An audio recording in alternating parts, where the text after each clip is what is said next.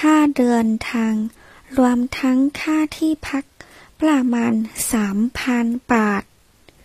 旅费含住宿费在内约三千泰铢ค่าเดินทาง旅费ค่าที่พัก住宿费รวมทั้ง包括ประมาณ大概ค่ารถ车费 โรงแรม酒店